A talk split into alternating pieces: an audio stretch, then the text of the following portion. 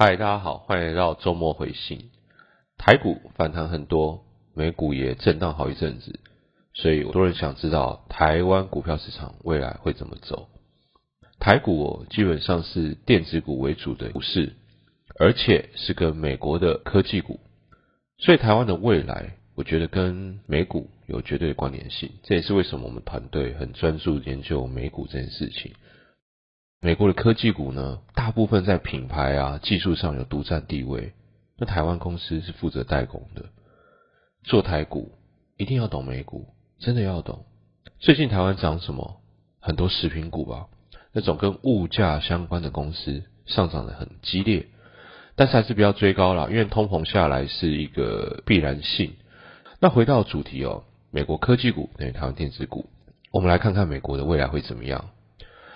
要看美国，我觉得要关注两个部分。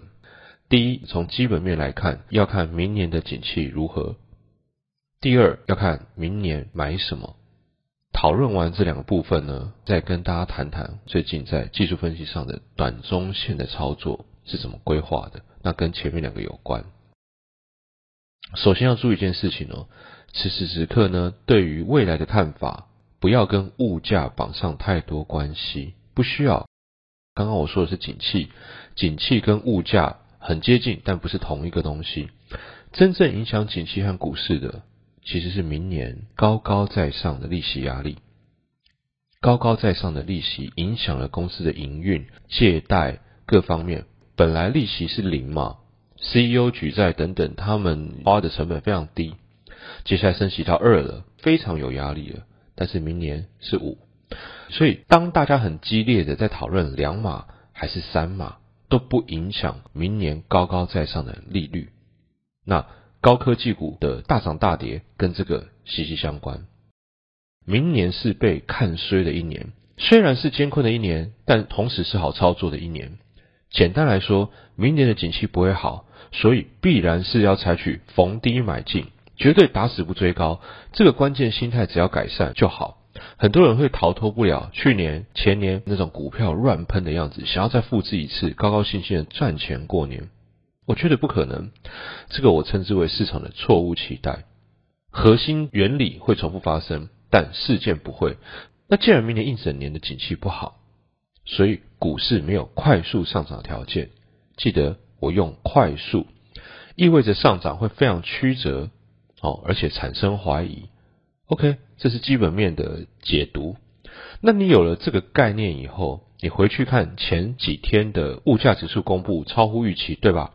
一公布哦，市场狂喷，你不会去追高的，甚至你会停利的。为什么？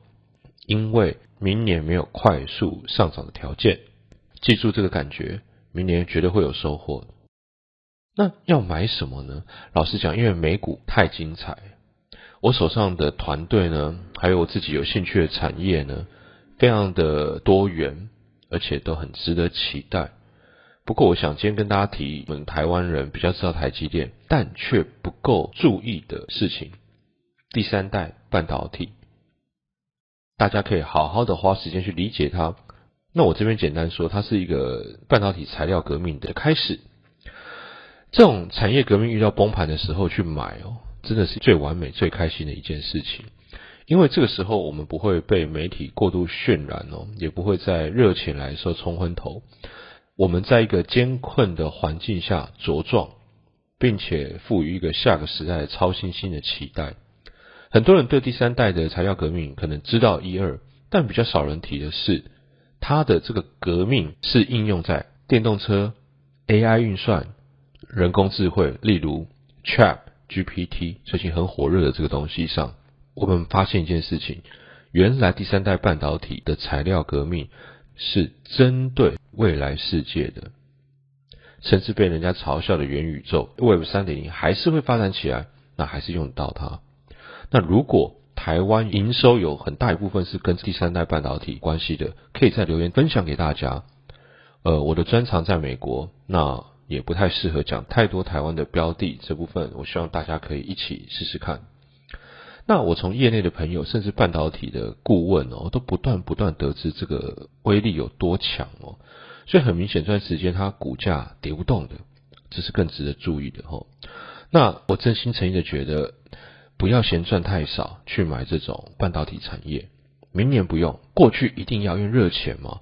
但我觉得，如果大家对股市研究没有很深，甚至不是像我在会员直播那种超级标股，那我觉得第三代半导体，你你非常适合研究。毕竟台湾也用得到，更何况你的策略正确，在接下来三五年应该都会过得很开心。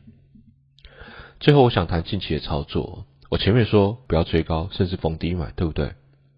那不要追高加逢低买，把它括号起来，你想到什么？就是可以做短线反向的操作。那这种行情并不困难，只是我们常常会遇到短线的波动啊，你会被它折服，你知道吗？遇到大喷的时候呢，因为一定有好消息嘛，所以我们一定会想说太棒了，通膨解决了，股市要大涨了。我们会被现场的理由所说服，然后去觉得我不要去放空好了。有可能在大跌的时候，市场绝对有坏消息嘛？哇，财报不好啊，那完蛋了。市场比较聪明啊，我不敢去做多，都不要。大局观，退后一步看，不要追高逢低买进。技术面看，过去三个月就是震荡。做股票要站远看一个主体观念。在解读技术分析上，也不要解读一天，要解读一周、一个月。我们的技术分析跟基本面用法都要坚持这个事情。如果技术分析告诉我这样做，那你就要鼓起勇气去操作。上礼拜的会员直播也提到，操作本来就要承担风险。那个大涨要进去放空，但很多人还是说：“哎，奇怪，老师讲很多次，但我好像还是不敢呢。”我不晓得前三天的放空到底大家有没有继续做，但没有关系，放空有一点需要逆势，所以如果你不擅长，你可以不要做。真的，单边买多单是在股市赚钱的最佳解决方案。如果恐惧，不用做了。我跟我团队的人常讲，他们常常如果没有赚钱，都是因为他们硬要做高难度操作。其实，在股票市场没有必要当操盘冠军。不用，在你的舒适圈慢慢慢慢的往外走，就可以一次一次累积财富，你就会赢了。明年股市很难做，但很重要。我期待大伙有选择好的标的，做好的布局，运气好可能赚个两成四成，然后真正的运气会在二零二四、二零二五以后达到最高的财富。我觉得这个时候反而是逢低买进，累积耐心，但是一定要做好分批。